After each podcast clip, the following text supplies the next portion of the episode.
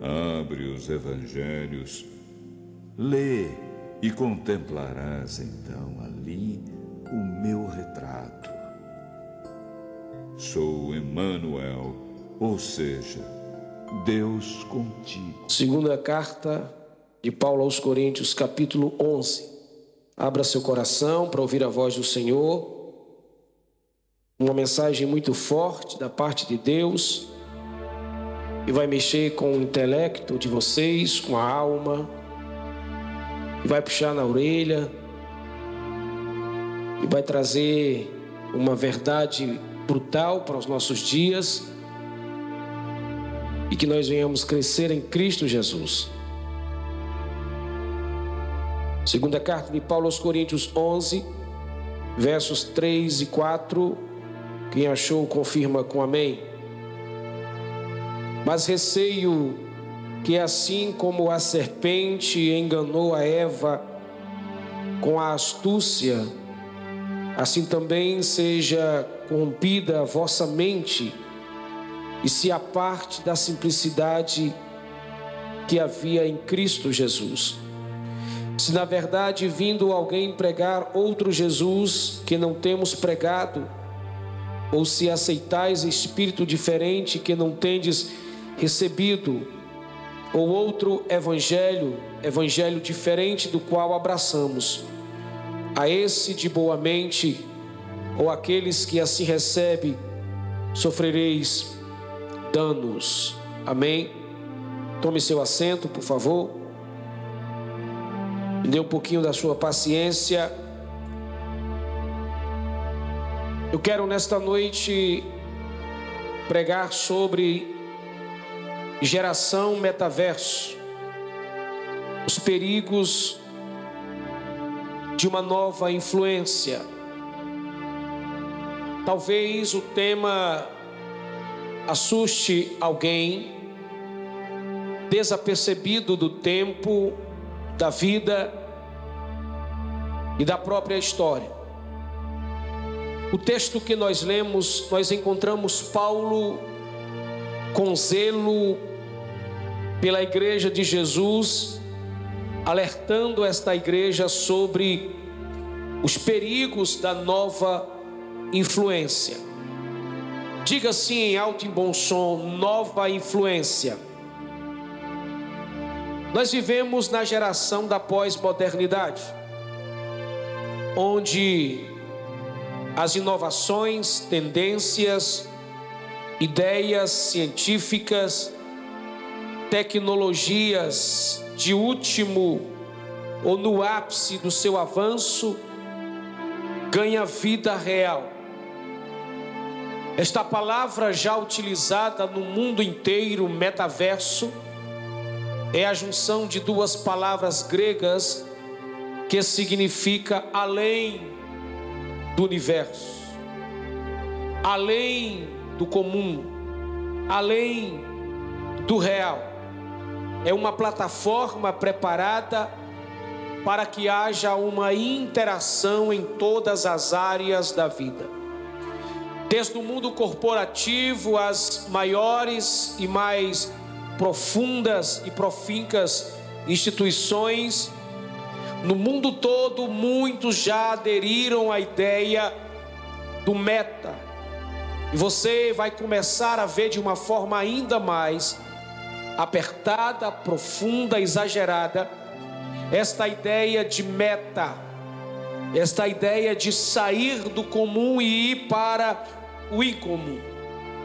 O metaverso vai possibilitar o ser humano de viver, interagir, viajar, comprar, ser realizar, fazer tudo que deseja sem limites. Abrirá as portas para o infinito, onde cada ser humano vai poder realizar os maiores desejos e os mais intensos desejos e fantasias, sem regra, sem lei, de portas abertas e escancaradas. Diante dos nossos olhos, nós já podemos ver a preparação para a plataforma do anticristo.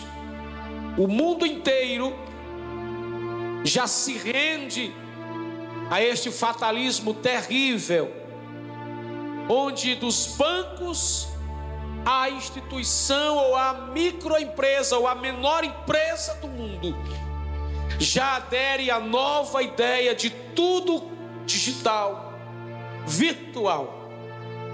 Nós estamos dentro dessa zona de confronto. Nós estamos nesta linha da saída da igreja da terra para a entrada, o aparecimento do anticristo. Assim como a serpente influenciou a Eva, todos nós estamos sendo influenciados pelas novas ideias e pelas novas tendências desse tempo. Existem pelo menos seis perigos do metaverso que você precisa entender. O primeiro perigo é chamado de atração. Diga, atração. O verso 3, Paulo disse que a serpente enganou Eva com astúcia. A palavra astúcia significa atrair para algo inimaginável, surreal, criar na mente do ser humano algo ainda que ele não experimentou. A serpente, a serpente atraiu Eva com uma proposta inimaginável, com uma visão além do comum para uma novidade de mundo mais fácil e prático. O metaverso está atraindo o mundo pelas novidades, facilidades e comodidades. Aquilo que para o ser humano na vida real leva tempo, estudo, trabalho, esforço, cansaço, no metaverso será fácil, prático para conquistar. Com apenas um toque, com apenas uma digital, com apenas um código, com apenas uma senha, você vai sair do mundo real, vai ganhar vida, vai trazer vida, vai experimentar emoções, você vai viver dentro de um espectro, dentro de uma bolha, dentro de um mundo totalmente ilusório, irreal. A nossa vida nesta geração já está limitada, se limitando a uma tela virtual onde nós somos totalmente dependentes de uma plataforma e estamos seduzidos ao mundo irreal.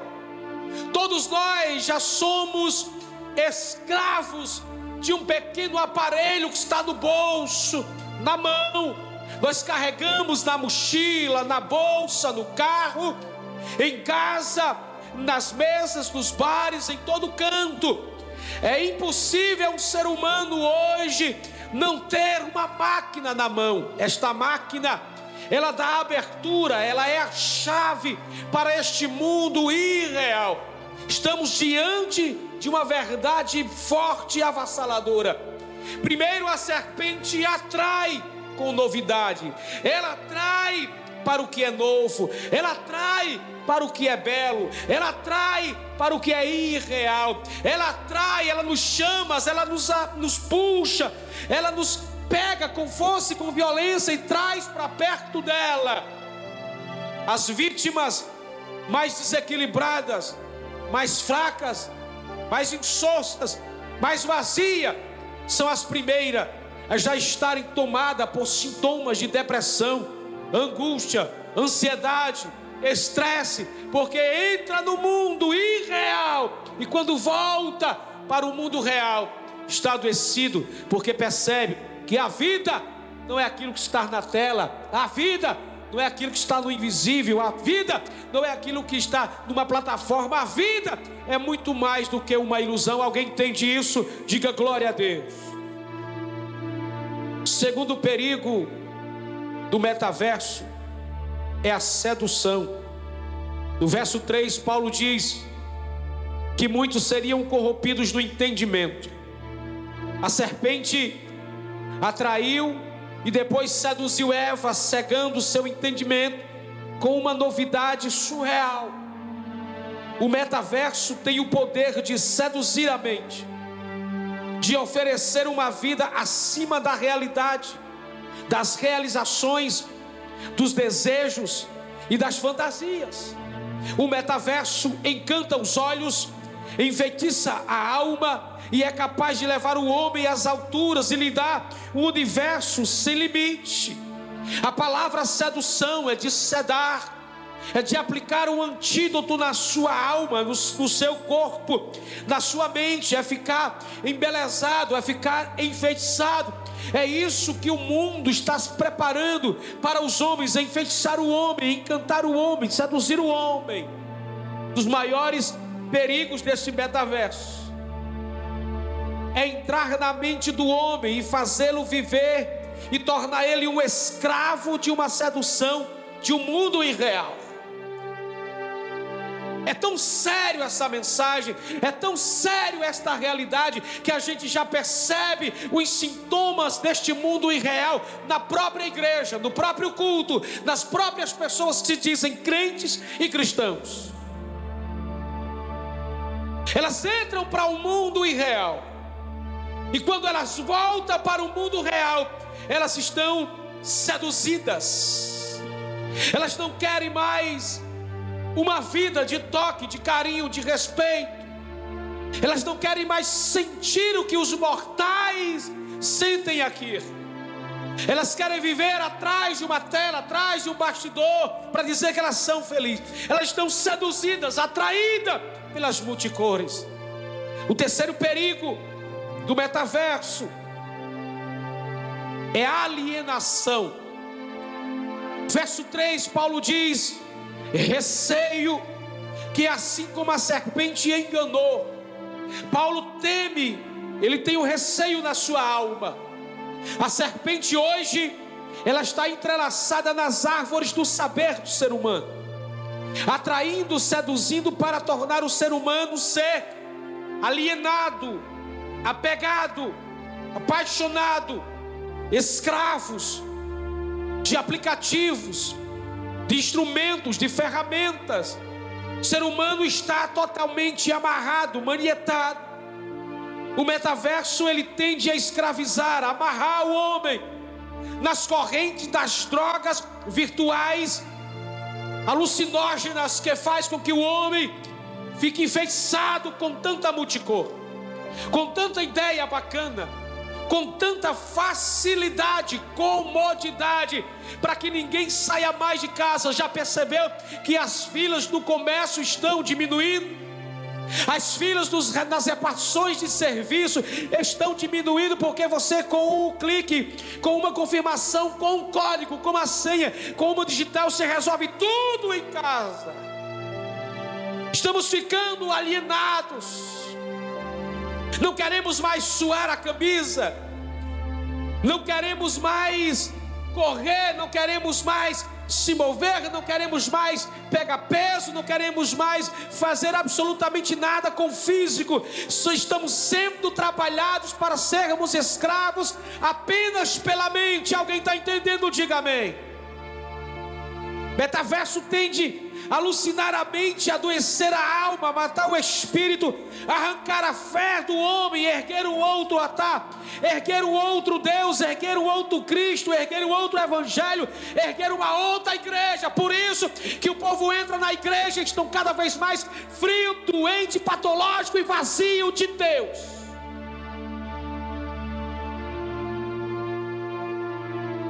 Vem para o culto, mas não tem culto para oferecer só tem boca para pedir. Vem para o culto, mas não tem emoção, não tem temor, não tem fogo de Deus, não tem gratidão, não tem expectativa. Vem vazio, levado pelo vento da emoção, do entretenimento, de alguma coisa, menos de adoração a Deus. Estamos vindo para o culto, mas estamos com o celular na mão ligado, olhando o que está acontecendo lá fora, vendo qual é o time que ganhou, o time que perdeu, o que está sendo classificado, o que não está. Estamos preocupados com a bolsa, estamos preocupados com riqueza, estamos preocupados com o dia de amanhã, estamos preocupados com o que vamos pagar, e dentro da igreja estamos perdendo pouco a pouco o paladar, a percepção, a graça, o fervor, o temor, o culto e a presença de Deus. Estamos vazios. As pessoas vêm para o culto e é fácil você perceber no olhar dela, é fácil você perceber na hora do louvor e da adoração. Tem uma parte que está no fogo, tem uma parte que está adorando, tem uma parte que está entregando, tem uma parte que está vivendo, tem uma parte que está descendo, tem uma parte que está glorificando, mas tem uma parte que está olhando para o tempo, tem uma parte olhando para o povo, tem, tem uma parte que está olhando para o celular, tem uma parte que está olhando os defeitos, tem uma parte que está reclamando, tem uma parte que está olhando para um lado, tem uma parte que está preocupando com o dia de amanhã, é uma parte adorando e outra parte esfriando.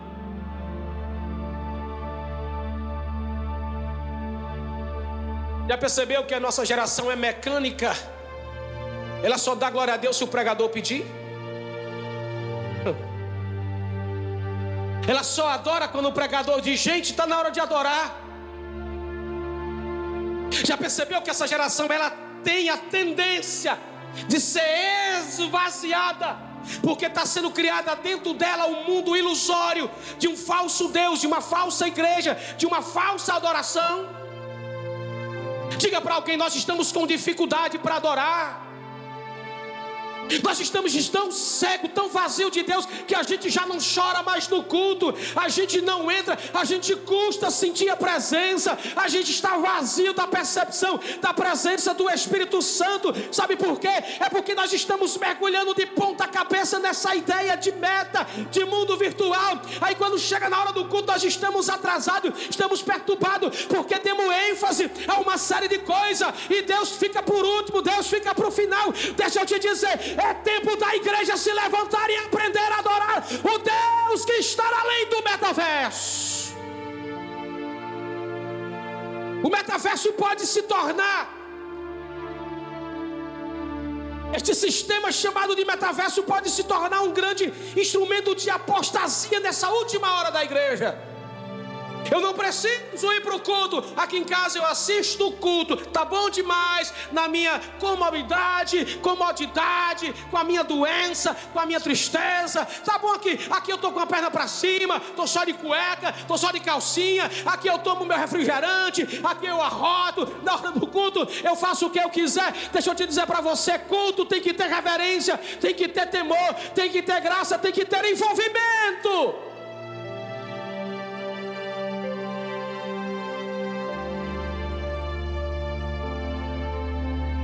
Que tem de gente alienado por causa dessa ideia.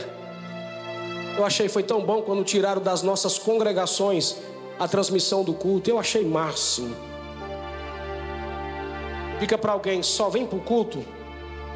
Não, fala bonito. Só vem para o culto. Quem gosta de entrar no culto. Quem gosta do calor do culto quem gosta de calor de pessoas, quem gosta de amigo, quem gosta de abraço, quem gosta de aperto de mão, quem gosta de ver o fogo dentro do fogo, pega isso. Quem gosta de ver o fogo dentro do fogo, pode me jogar no fogo, aquecer sete vezes, dez vezes, vinte vezes, trinta vezes. Mas quanto mais aquece, mais aquele que é parecido com o filho do homem nos faz caminhar no fogo. Tem alguém aí para dar um glória a Deus? O terceiro perigo do metaverso é tirar o homem da matéria e colocar ele no mundo virtual. Desmaterializar o homem, tirar ele do, da vida.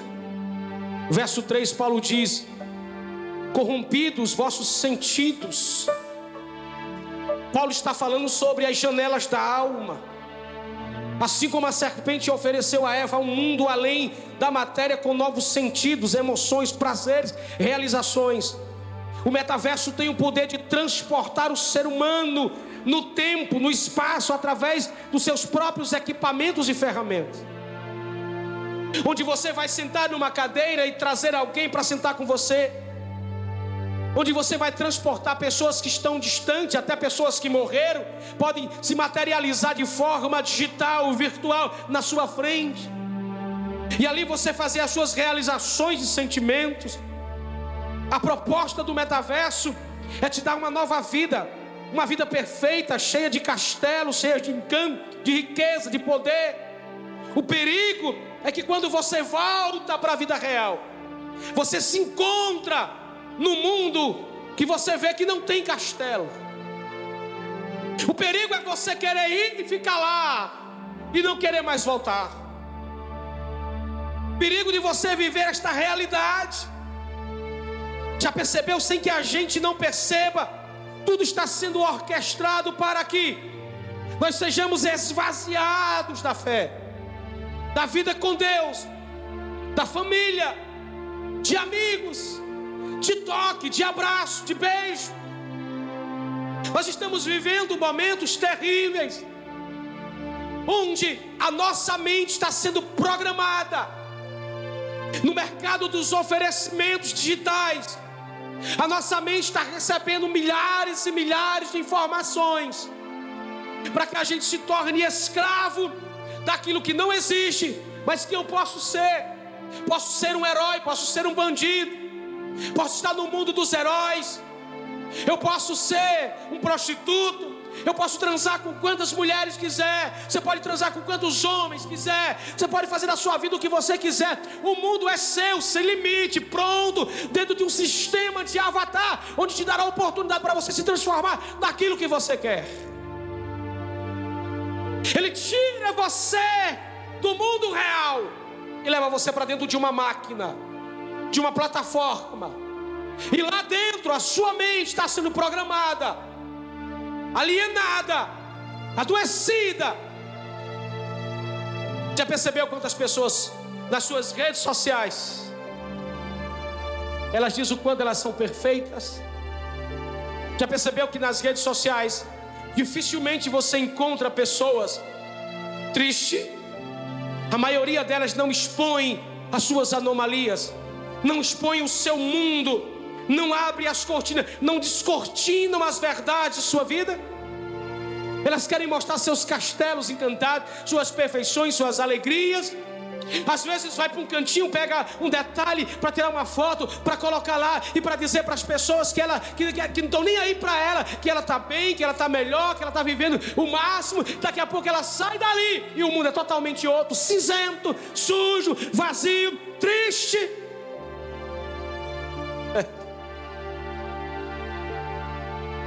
Sem que a gente saiba, nós estamos ficando cada vez mais frios na relação. A gente não gosta mais de conversar olhando no olho. A gente gosta de sentar e ficar com a máquina na mão. A gente conversa uns com os outros assistindo o jogo. A gente fica conversando uns com os outros, mas a nossa relação de estar perto com o outro é muito complicada porque a gente está sendo manipulado e forçado a barra. A gente não olha um para o outro, não coloca mais a mão, a gente não conversa sobre a vida, a gente já não conversa mais sobre fé, a gente já não conversa sobre Deus, já não conversa sobre a eternidade, a gente não fala do que é a vida, do que é a história, a gente não conta nossos testemunhos, a gente não tem mais história para contar. Dá glória agora que eu quero ver. O quinto perigo do metaverso é o esfriamento da fé. Verso de número 3, Paulo diz: Eu temo que vocês sejam apartados da simplicidade que há em Cristo Jesus.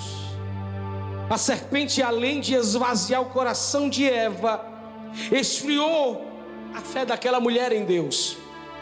Além de deixar ela congelada, esvaziou a fé dela. Tinha um Deus que todos os dias vinha para o culto. Tinha um Deus que conversava, que passeava, que orientava. Tinha um Deus que estava presente, ajudando. Tinha um Deus que estava perto, protegendo, guardando, transformando, melhorando. O metaverso, senhoras e senhores, tende a esfriar a fé, o coração, a espiritualidade da igreja, do culto, de uma vida íntima com Deus, tirar de nós o desejo pela palavra, pela oração, pelo jejum. Dá para a gente tudo pronto, para que a gente não queira mais palavra, Bíblia, para quê? Ir para a igreja para quê? Se eu vou gastar gasolina, roupa, perfume, para que que eu vou me desgastar? Para que se eu posso aqui sentado em casa fazer uma ligação, mandar uma mensagem, entrar aqui numa plataforma, escolher a minha comida, o meu cadáver, o meu o, o meu filme, as minhas fantasias, as minhas realizações, daqui a pouco o ser humano vai estar substituído por máquina, já não terá mais trabalho, já não terá mais nada, o ser humano não terá mais ninguém perto, não terá mais um relacionamento relacionamento, mas vai estar envolvido, amarrado, doente, manietado por um sistema que não existe.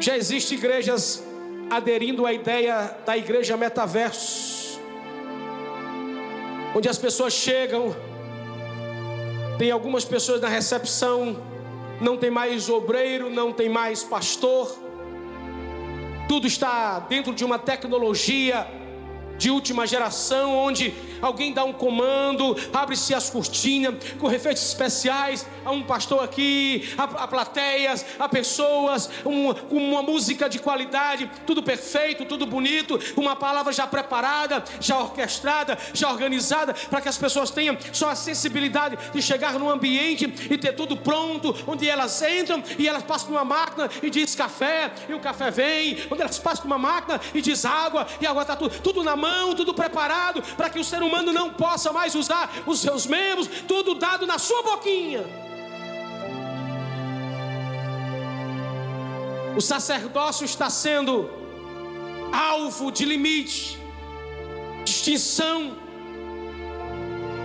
Pregadores que preguem a verdade, que fale a verdade, que use a verdade, que fale para as pessoas que elas precisam se arrepender, mudar de caráter, criar vergonha na cara, entregar a vida delas para Jesus. Esse tipo de pregador, esse tipo de pastor, esse tipo de sacerdote, ele está extinto, porque agora o que vai reinar nos púlpitos é os pastores coach, todos bonitinho, é diferente, com a calcinha rasgada, com um brincozinho na orelha, com uma conversinha tola, e no dia que ele não puder, vai vai ter um virtual em cima do altar para dizer para eles: eles continuem no pecado, continuem nessa jeta, continuem do jeito que eles querem, que o céu é para eles também. Mas deixa eu dar um recado para esta igreja: aqui nesse altar, enquanto houver um homem de Deus, aqui não entra conversa fiada. O segredo para ser cheio de Deus e para subir ao céu é preciso se arrepender e entregar sua vida para Jesus.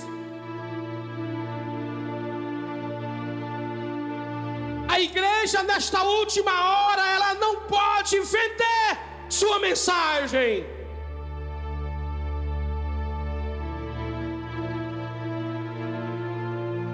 Nestas igrejas não há calor humano, não há a unção do Espírito, não há o poder, não há milagres reais. Deus não é quem comanda, é uma máquina. Vocês viram que botaram um fundo musical porque o tecladista sumiu? É. Estou com as pernas doendo, às vezes eu fico duas horas em pé. Tem obreiro que está com três horas que está em pé. Põe uma máquina que é mais fácil. E a gente vai devagarinho escorregando na maionese. Só um exemplo prático para você ver estou brigando com ninguém. Estou dando um exemplo para você. Nós queremos tudo muito prático. E o metaverso vai dar para a gente tudo aquilo que a gente quer. A intenção: tirar Deus de você, esvaziar sua alma, tirar a fé do seu coração, para que você ande que nem um robô. Já viu uma imagem aí? De zumbis enfeitiçados por uma máquina na mão.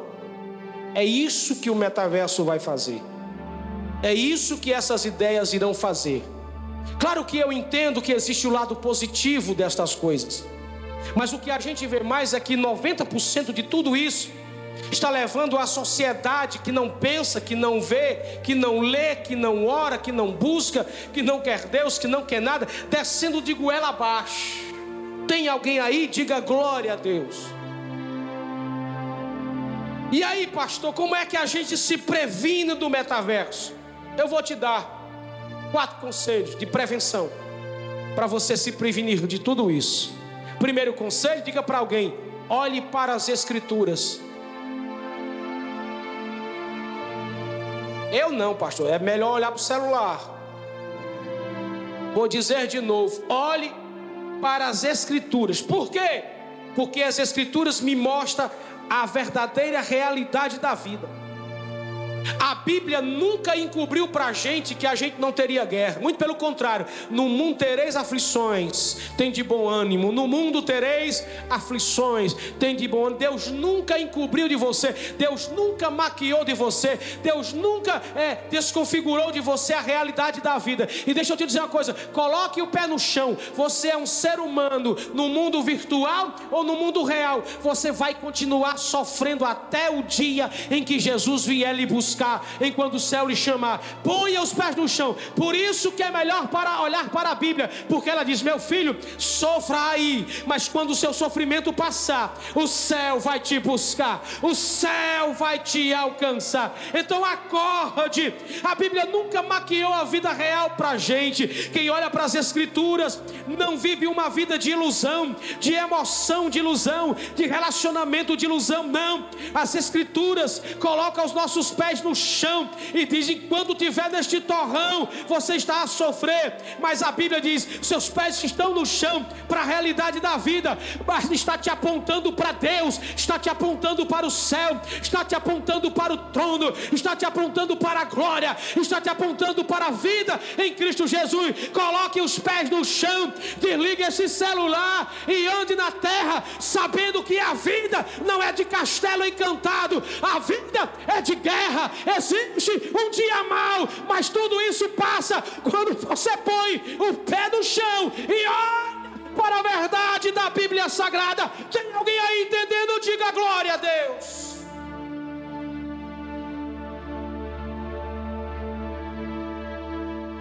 A Bíblia, as Escrituras me apontam para conhecer Cristo e para me conhecer o poder da mensagem do Evangelho.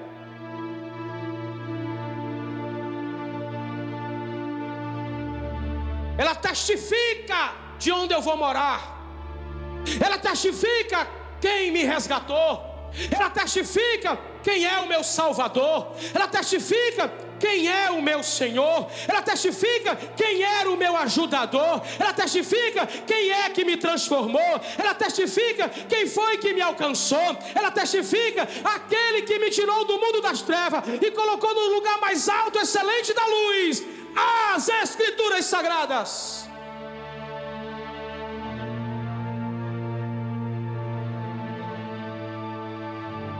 Quer ser prevenido do metaverso? Em segundo lugar, diga para alguém: olhe para Cristo.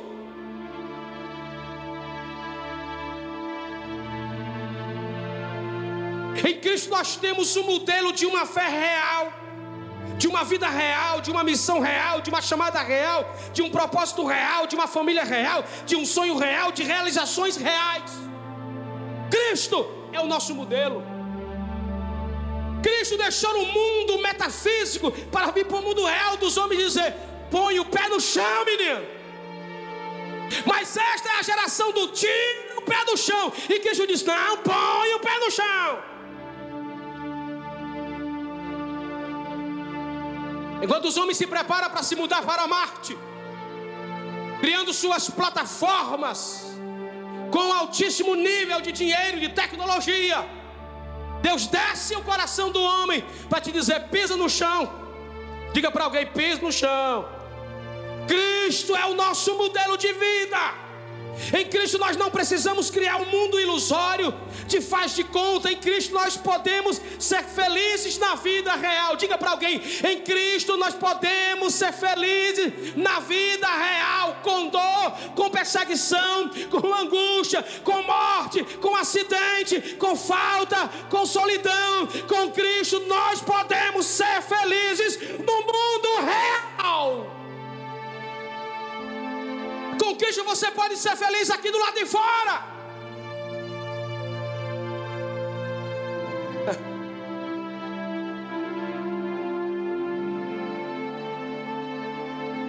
Não precisa de uma tela, de um celular, de entrar numa plataforma para ser feliz. Pastor, mas tanta coisa que eu queria não consigo.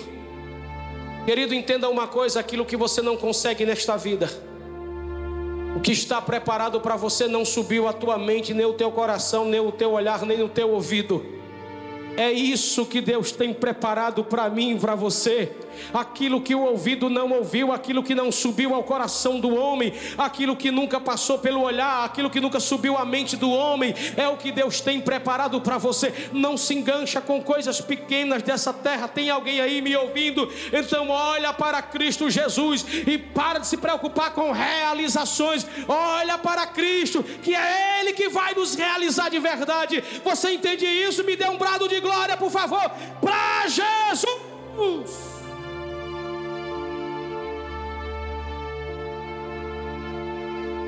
Em Cristo nós somos renovados todos os dias. Em Cristo somos renovados todos os dias para vencer os desafios de cada dia. Todos os dias, quando você acorda, Cristo está te renovando. E deixa eu te dizer: tem pessoas do teu lado que não acreditam em você. Mas quando você acorda, é Cristo bradando dentro de você: Eu acredito em você. Eu acredito em você. Eu acredito em você. Diga para alguém: tem gente que não acredita em você. Diz. Não, não, não, fala isso, dá uma balançada nesse crente incrédulo aí, vai. Diz para ele: tem gente que não acredita em você, vai, vai, vai, vai. Diga: tem gente que não acredita em você, mas Cristo todo dia está dizendo para você: eu acredito, eu acredito, eu acredito, eu acredito, eu acredito, eu acredito, eu acredito, eu acredito, eu acredito, eu acredito. Todo dia, quando você acorda, Cristo está dizendo: ei, meu servo, ei, minha serva, eu acredito em você.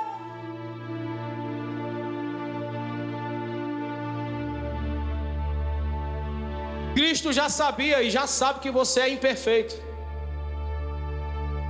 Mas você carrega algo dele. Se não der glória é porque está desviado mesmo. Qual é a marca, pastor? Vencedor por excelência. É. Somos mais do que vencedores. Diga para alguém: você não é só vencedor. Me ajuda, crente, a pregar, vai. Você não é só um vencedor, cara. Você é um vencedor acima do limite. É mais do que vencedor. Tem alguém aí para dar um.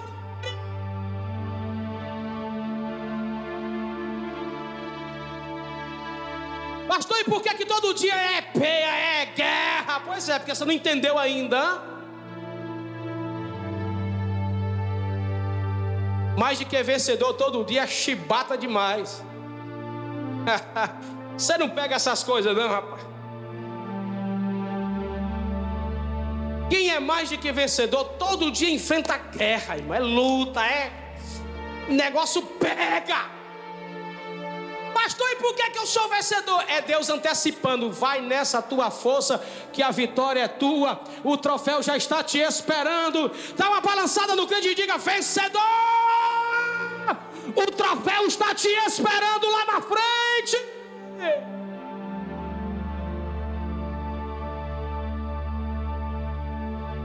Olhe para Cristo, olhe para Cristo, olhe para Cristo.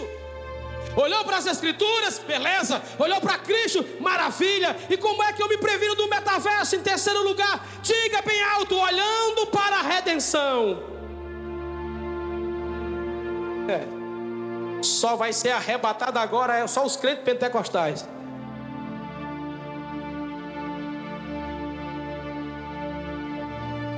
Está olhando para as Escrituras, está olhando para Cristo? Oh. ainda está olhando para a redenção. Nosso futuro não é um mundo virtual criado numa plataforma digital programada pelo homem. Nós não estamos aguardando as plataformas de Marte e de Júpiter. Não estamos esperando um paraíso sensitivo. Não estamos esperando o um mundo virtual e real. Nós estamos esperando arrebatamento da igreja.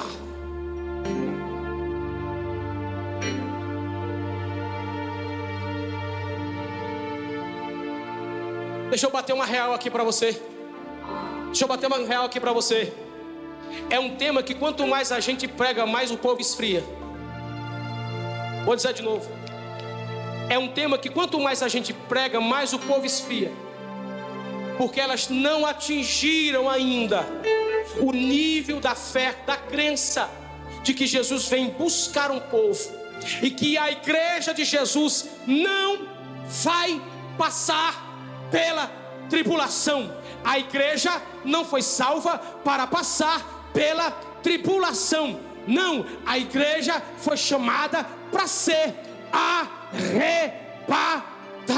A igreja foi chamada para ser tirada com força, com violência, com rapidez. Paulo é quem escreve a igreja de Coríntios e diz o número da velocidade do arrebatamento. Ele diz: no abrir e fechar de olho, antes o trovar, o trovoar, o bombardear, o trovejar da última trombeta, calcularam o que é um piscar de olho e disseram na ciência que é 5,7 milímetro fração de segundo. É uma coisa doida, eu não sei nem calcular um trem desse, mas o que é que a Bíblia está me dizendo é que quando você piscar o olho, não piscar natural de piscar e fechar, não piscar de dormir, mas não piscar da limpeza do globo ocular, é algo natural, medido pelo Criador. Você vai piscar e quando abrir não vai estar tá mais na terra, não vai estar tá mais na terra, não vai estar tá mais na terra.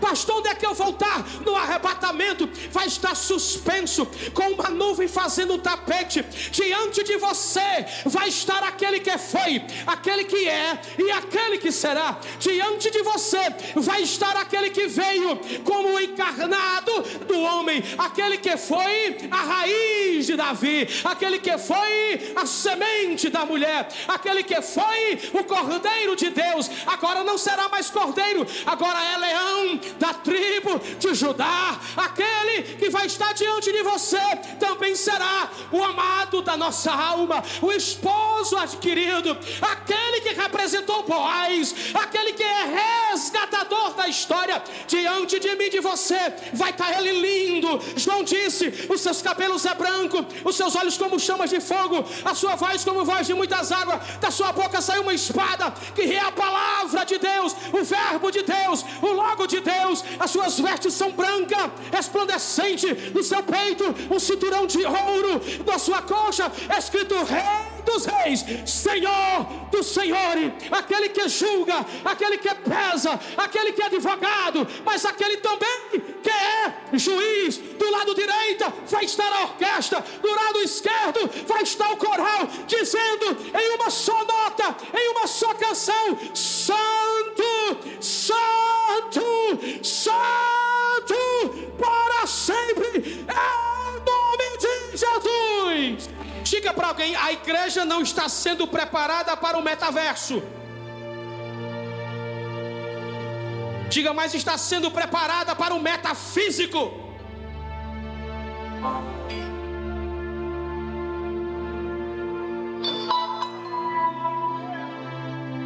Como se prevenir do metaverso em quarto e último lugar? Já olhou para as Escrituras? Já olhou para Cristo? Já olhou para a redenção, agora a gente olha para o trono.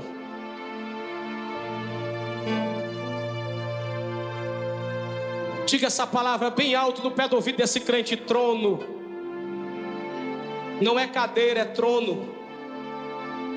Homem se assenta em cadeira, Deus se assenta em trono. Os homens caem da, carreira da cadeira e morrem. Os homens caem dos seus tempos e morrem. Os homens são passageiros em seu tempo. Ele continua sendo eterno, sempre eterno, sentado no seu trono de poder e glória. A igreja de Jesus tem um foco. Seu olhar está nas novidades. Seu olhar está na novidade do céu. Seu olhar está voltado para Deus. Se olhar está se encantando com Deus, ela tem um foco, ela é o trono. É do trono que sai a vida. É do trono que sai a misericórdia, o perdão, a salvação, a transformação, o milagre, a cura, a proteção, a revelação, a inspiração, a iluminação. É do trono que sai a saúde, a sabedoria, a inteligência, o dom, o talento, a chamada, a vocação, a escolha, a profissão. É do trono de Deus que Deus orquestra a vida desde a eternidade. Ele que mantém todas as coisas criadas devido no seu devido lugar.